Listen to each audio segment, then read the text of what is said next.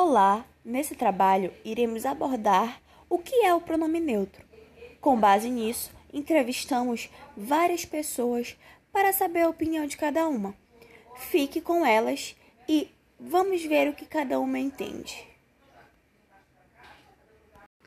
É válido ressaltar que os pronomes neutros trabalhados nesse podcast são os pronomes neutros não binários. Então vamos lá. Olá. Essa questão da linguagem neutra, acredito que ela transcende a questão da linguagem. Não, assim, a, a opinião sobre essa questão eu não tenho definida porque é algo muito complexo, né? Então acho que leva um tempo para você ter uma opinião formada sobre isso, né? Se tem que acontecer ou não, né?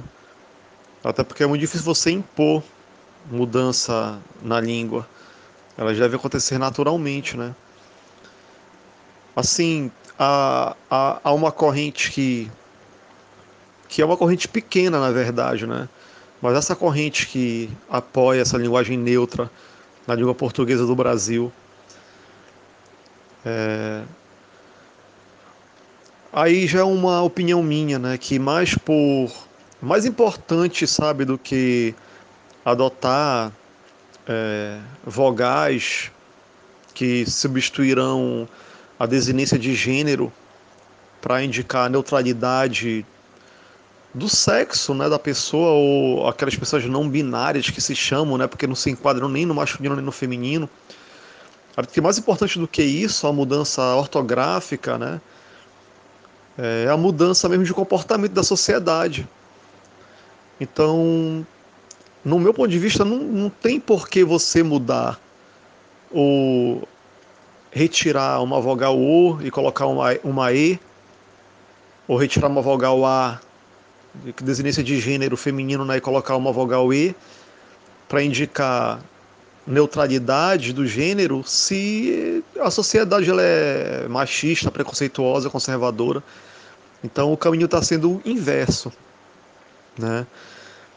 Bom, pode ser que represente mudanças, quem sabe essa mudança, né? quem sabe essa mudança da, da, dos pronomes neutros possa acarretar essa mudança de mentalidade. Por que não? Não é uma possibilidade, só se tentando para saber. Mas é possível que também não aconteça isso. Né? Você vai fazer uma mudança de ortográfica em relação às desinências para neutralizar o, o, o, gênero da palavra, mas a sociedade não muda em relação ao seu pensamento, não dando igual condições a pessoas que não se enquadram na, na, na, na nesse, nesse, nessa sexualidade padrão que, é, que é a sociedade supõe existir, né? Então, assim, opinião formada sobre tem que haver a, a, a adoção da, dos pronomes neutros, da linguagem neutra ou não, isso é muito complexo para definir agora. Tem que ser bem discutido assim. Né?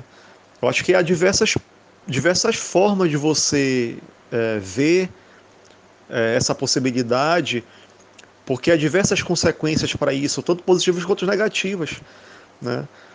O que eu considero em relação a uma coisa muito negativa, a adoção da, da linguagem neutra, são regras de concordância que já são enraizadas, cristalizadas, que terão que praticamente ser extinguidas.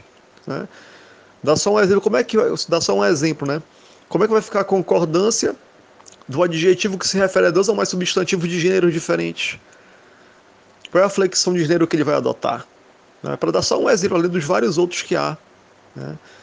Então isso é uma mudança que, que inclusive, né, que vai ser mais drástica do que a última reforma portuguesa que nós tivemos, que mudou 0,02% da, da ortografia da língua portuguesa só do Brasil. Né?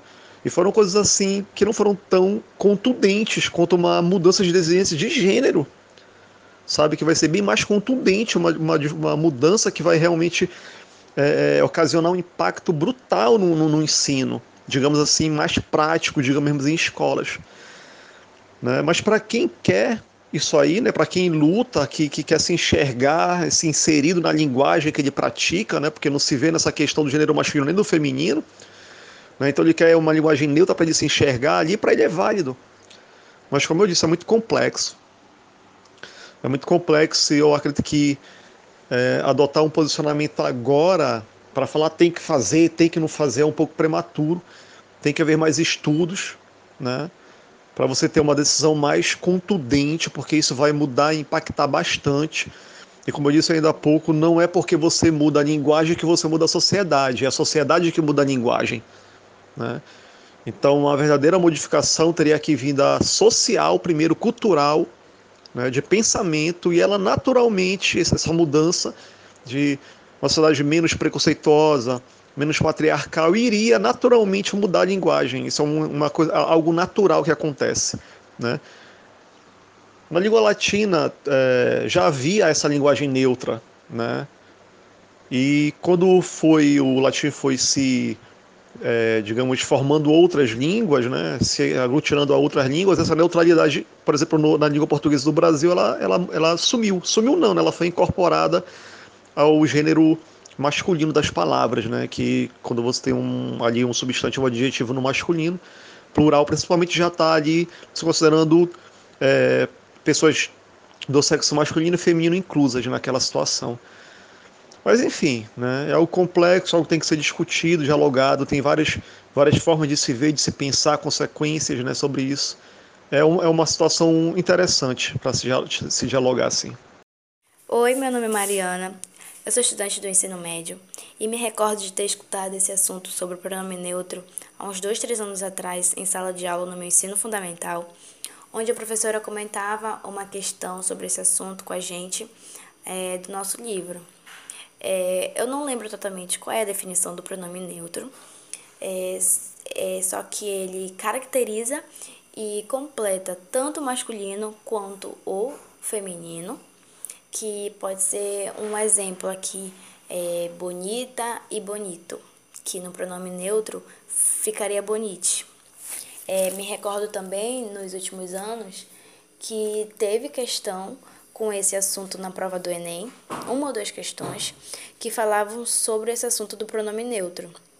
Tinha um diálogo e que continha é, algumas palavras no, no pronome neutro.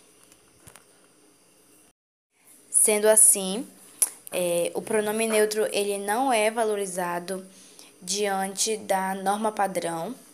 É, ele só vai ser valorizado num grupo específico que esse grupo é o LGBT e valorizado também nas redes sociais.